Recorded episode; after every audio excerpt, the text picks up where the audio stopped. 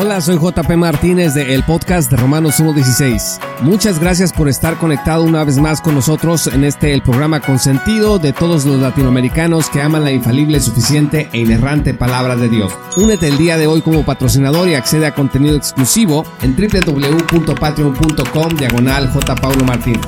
Disfruta del siguiente episodio que hemos preparado especialmente para ti.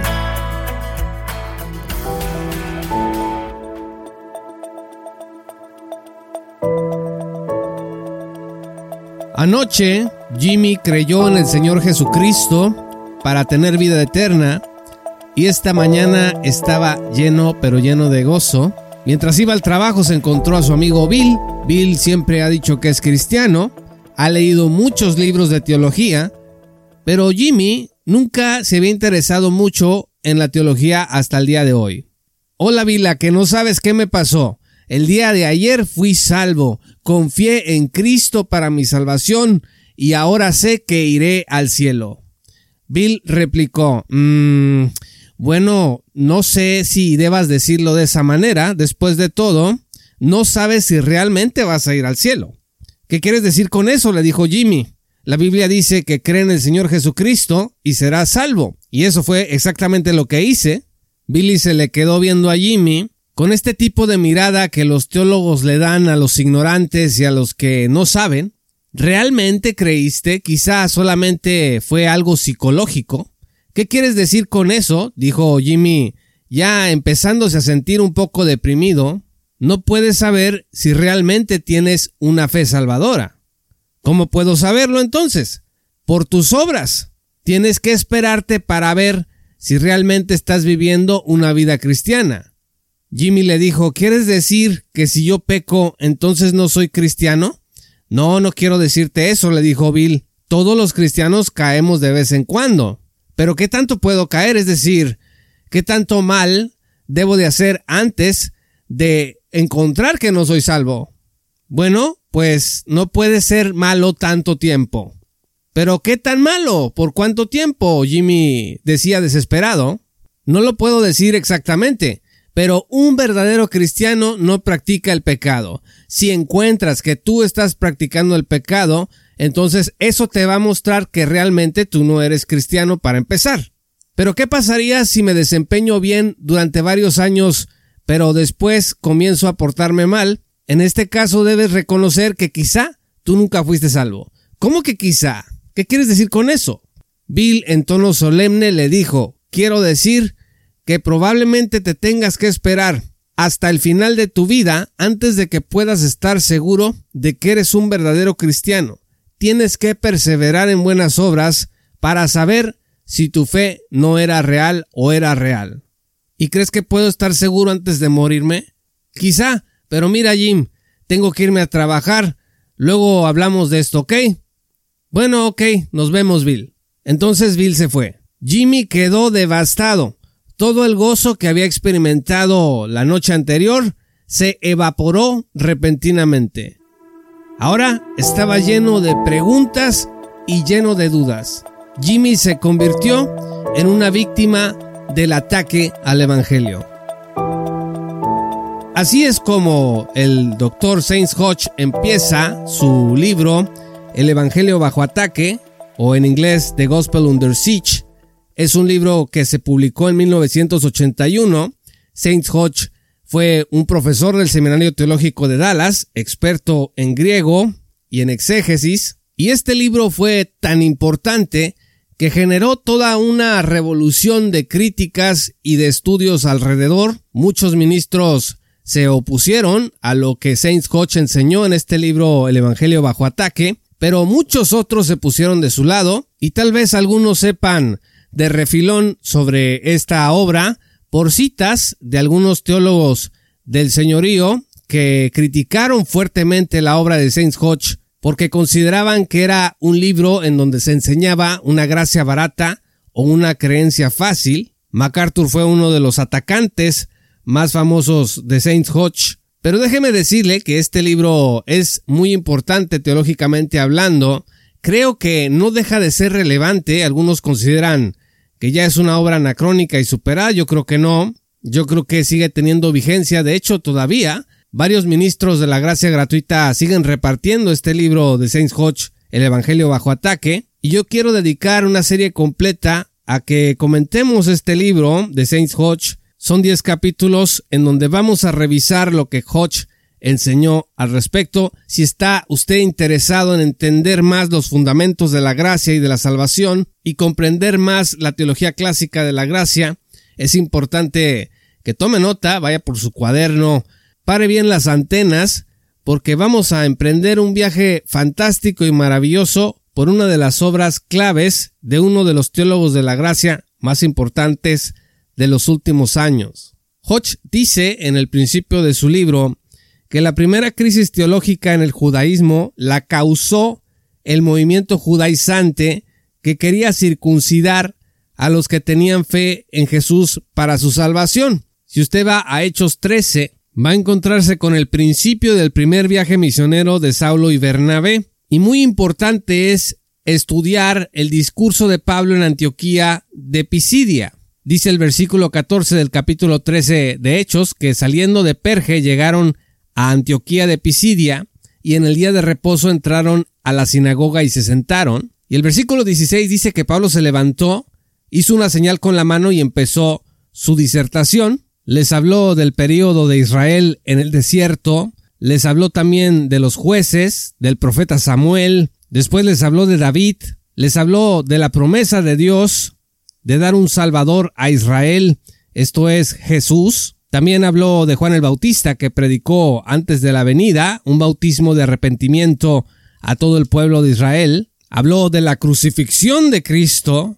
de cómo le dieron muerte a Jesús en los tiempos de Pilato y posteriormente habló de la resurrección del Señor Jesucristo. Y quiero leerles el versículo 38. Fíjense cómo resume el apóstol Pablo el acceso a esta salvación, a esta salvación, a este regalo de la gracia. Por tanto, hermanos, sabed que por medio de Él, es decir, por medio de Jesús, os es anunciado el perdón de los pecados, y que de todas las cosas de que no pudisteis ser justificados por la ley de Moisés, por medio de Él, todo aquel que cree es justificado. Repito, por medio de Él, todo aquel que cree es justificado. Entonces, en su predicación, el apóstol Pablo dejaba claro que la ley de Moisés no justificaba a nadie, sino que era a través de la fe en Cristo Jesús que este fundamento de la gracia llegaba a nuestras vidas. Este, estimados amigos, era el mensaje original del apóstol Pablo,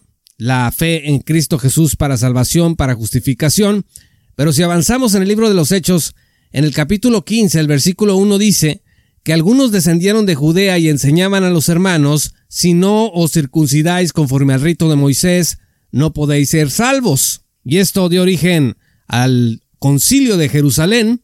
En el versículo 6 dice que los apóstoles y los ancianos se reunieron para considerar este asunto.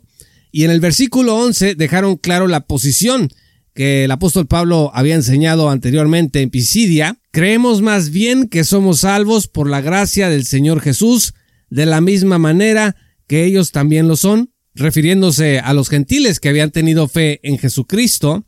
Entonces, en el concilio quedó claro que el mensaje del Evangelio no se podía corromper, que era salvación, justificación, solo a través de la fe y que ninguna obra humana podía incluirse dentro del mensaje del Evangelio, en este caso, la circuncisión y guardar la ley de Moisés. Sobre la base de esto es que Saint Hodge argumenta que el día de hoy hay nuevos ataques al Evangelio, a este Evangelio de la salvación por la fe sola, en Cristo solamente y por gracia solamente, en donde dice que hoy no puedes ser salvo a menos de que te bautices, de que perseveres en buenas obras, de que rindas tu vida al señorío de Cristo, etcétera, etcétera. Pero el Evangelio, dice Saint Hodge, es gratuito. Apocalipsis 22, 17 dice, y el que desea que tome gratuitamente del agua de la vida. Es gratuita la gracia, la misericordia y la salvación del Señor.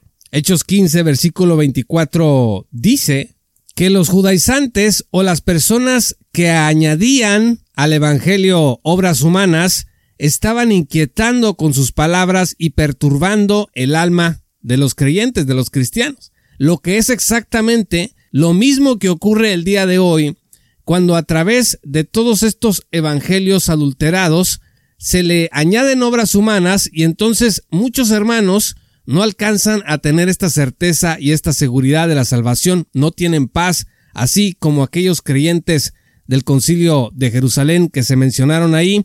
También el día de hoy hay hermanos cristianos, mujeres y hombres, que están perturbados en sus almas y están inquietados por las palabras de aquellos que están añadiendo al Evangelio cuestiones que no son bíblicas. Hodge dice allí en su primer capítulo que seguramente los judaizantes tenían una buena intención, tenían miedo probablemente de que el hecho de que se estuviera hablando de que la ley de Moisés ya no era obligatoria, pues iba a arrastrar a la gente a pecar. Exactamente lo que pasa el día de hoy con algunos maestros, pastores y ministros que enseñan que el Evangelio es algo más que la salvación por la fe sola, sino que para que Dios te salve tienes que hacer buenas obras, tienes que rendir tu vida al señorío de Cristo o tienes que bautizarte. Sin embargo, como dice Hodge, la sinceridad y buenas intenciones no sustituyen la verdad. Hebreos 13, versículo 9, dice que el corazón se fortalece no en las obras añadidas al Evangelio, sino que el corazón se fortalece en la gracia. Solo Dios puede estabilizar el alma en santidad, dice Hodge. Así que ellos pensaban, los judaizantes, que era una necesidad moral predicar las obras de la ley para evitar una vida de pecado, una vida antinominiana, pero la respuesta de Pablo y Bernabé dejó claro que la ley no garantiza la vida, que la ley es un ministerio de condenación y de culpa. Romanos 3 versículos 19 al 20 dicen, Ahora bien sabemos que cuanto dice la ley, lo dice a los que están bajo la ley, para que toda boca se calle y todo el mundo sea hecho responsable ante Dios. Vean ustedes el objetivo de la ley, todo el mundo sea hecho responsable ante Dios, porque por las obras de la ley ningún ser humano será justificado delante de él, pues por medio de la ley viene el conocimiento del pecado. No puede estar más clara esta inutilidad de la ley para salvar. Solo Cristo da vida eterna. Por otro lado, aquellos que pensaban que la ley producía santidad estaban equivocados. Romanos 8 versículos 3 al 4 dice, pues lo que la ley no pudo hacer, repito, lo que la ley no pudo hacer, ya que era débil por causa de la carne, Dios lo hizo, enviando a su propio Hijo en semejanza de carne de pecado, y como ofrenda por el pecado condenó al pecado en la carne, para que el requisito de la ley se cumpliera en nosotros, que no andamos conforme a la carne, sino conforme al Espíritu. Entonces nuestra santificación, dice Hodge, es una obra del Espíritu Santo y no es algo que se obtiene cuando usted y yo cumplimos la ley, o los requisitos que usted quiera añadidos al Santo Evangelio de Jesucristo para ser salvos. Sin embargo, pues la gente sigue creyendo que el principio de la ley es lo único que funciona, en el mundo reformado, por ejemplo, hay una insistencia en tratar de salvar los diez mandamientos como rectores para la vida cristiana, pero esto indica, dice Hodge, varias cosas. Número uno, que no se confía en el poder de Dios para hacer una nueva criatura al momento de la salvación, es decir, cuando usted, Dios lo salvó, pues parece ser que no le dio ningún poder para que usted viva una vida de santidad y de obediencia. Número dos, también implica que no se confía en que Dios pueda transformar a una persona a imagen de Cristo sin la ley. Es decir, necesitamos este requisito, si no, no va a haber transformación. Número tres, indica que el miedo es la motivación que se considera para tener una conducta correcta en lugar de hacer énfasis en la gratitud. Y número cuatro, se está olvidando una doctrina importantísima, que es la doctrina de las recompensas eternas. Paul Washer en un sermón contra la gracia gratuita decía que cuando tú pecas no vas a perder recompensas, sino que te vas a ir al infierno. Y la verdad es que cuando hablemos, que seguramente en esta serie lo vamos a hacer acerca del tribunal de Cristo, nos vamos a dar cuenta que las recompensas eternas es una doctrina muy importante vinculada con nuestra seguridad de la salvación. ¿Quién está detrás de todos estos esfuerzos por adulterar el Evangelio? 2 Corintios 4 versículos 3 al 4 dicen, Y si todavía nuestro Evangelio está velado, para los que se pierden está velado, en los cuales el Dios de este mundo ha cegado el entendimiento de los incrédulos para que no vean el resplandor del Evangelio de la gloria de Cristo, que es la imagen de Dios. Así que tenemos que reconocer que la lucha espiritual incluye a las huestes y potestades y a Satanás mismo, tratando de pervertir el Evangelio y añadirle al Evangelio cosas que no son parte del mismo. Satanás, dice Saint Hodge, desea mantener cegados a los no regenerados ante el Evangelio. ¿Podría haber una mejor estrategia que confundir a la Iglesia según sus propios términos?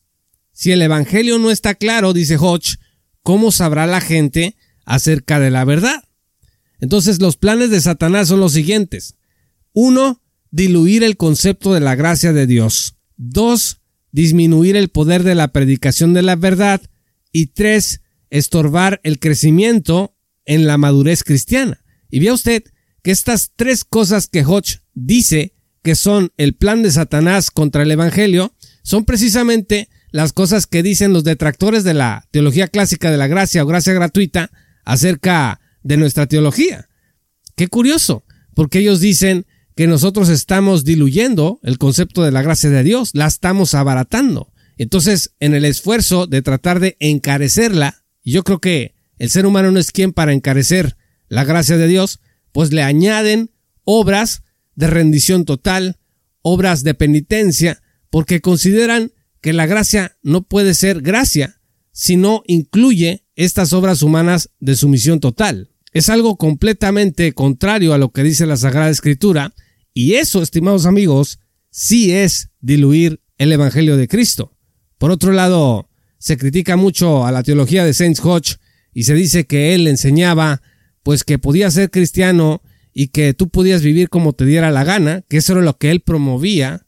Y yo creo que hay, aquí hay una gran confusión, porque como veremos, Hodge va a reconocer como el apóstol Pablo enseña que hay carnalidad o puede haber carnalidad en la vida cristiana, pero de ninguna manera ese es el llamado de Cristo para todos sus seguidores, sino que todos estamos llamados a crecer a la estatura de Cristo, a la madurez cristiana. Entonces Satanás va a tratar de pegarle al santo evangelio de Jesucristo de la gracia gratuita, porque añadiéndole requisitos va a impedir que los cristianos maduren, porque un cristiano maduro no es el que cumple 100 reglas todos los días de acuerdo con la ley. Un cristiano maduro es aquel que va creciendo en el Espíritu Santo y va obedeciendo al Señor, sometiendo su vida al señoría de Cristo progresivamente, no por el temor o porque sienta que se debe de ganar la gracia de Dios, sino porque Dios pone en nosotros tanto el querer como el hacer por su buena voluntad. Por eso dice Saint Hodge, el apóstol Pablo es tan duro en Gálatas 1.8, en donde dice que sea anatema aquel que presente un evangelio falso y adulterado. Y nos advierte en Efesios 6:12 que nuestra lucha no es contra carne ni contra sangre, sino contra potestades, en los términos que acabamos de mencionar hace un momento. El Evangelio bajo ataque de Saint Hodge, una obra que definitivamente hay que leer y les invito a que descarguen el siguiente episodio de esta serie, El Evangelio bajo ataque, en donde seguiremos hablando de este importante tema a la luz de esta obra toral. Muchas gracias estimados amigos y patrocinadores por escuchar este programa. Si aún no eres patrocinador, te invito a que te unas en www.patreon.com diagonal J. Paulo Martínez. Únete y accede a contenido exclusivo y forma parte de este esfuerzo conjunto de personas interesadas en que el Santo Evangelio de la Gracia y la sana divulgación bíblica y teológica en Latinoamérica siga adelante en el mundo de habla hispana. Muchas gracias y que el Señor los bendiga hasta que volvamos a encontrarnos. Esto fue Romanos 1.16 con Juan Paulo Martínez Menchaca.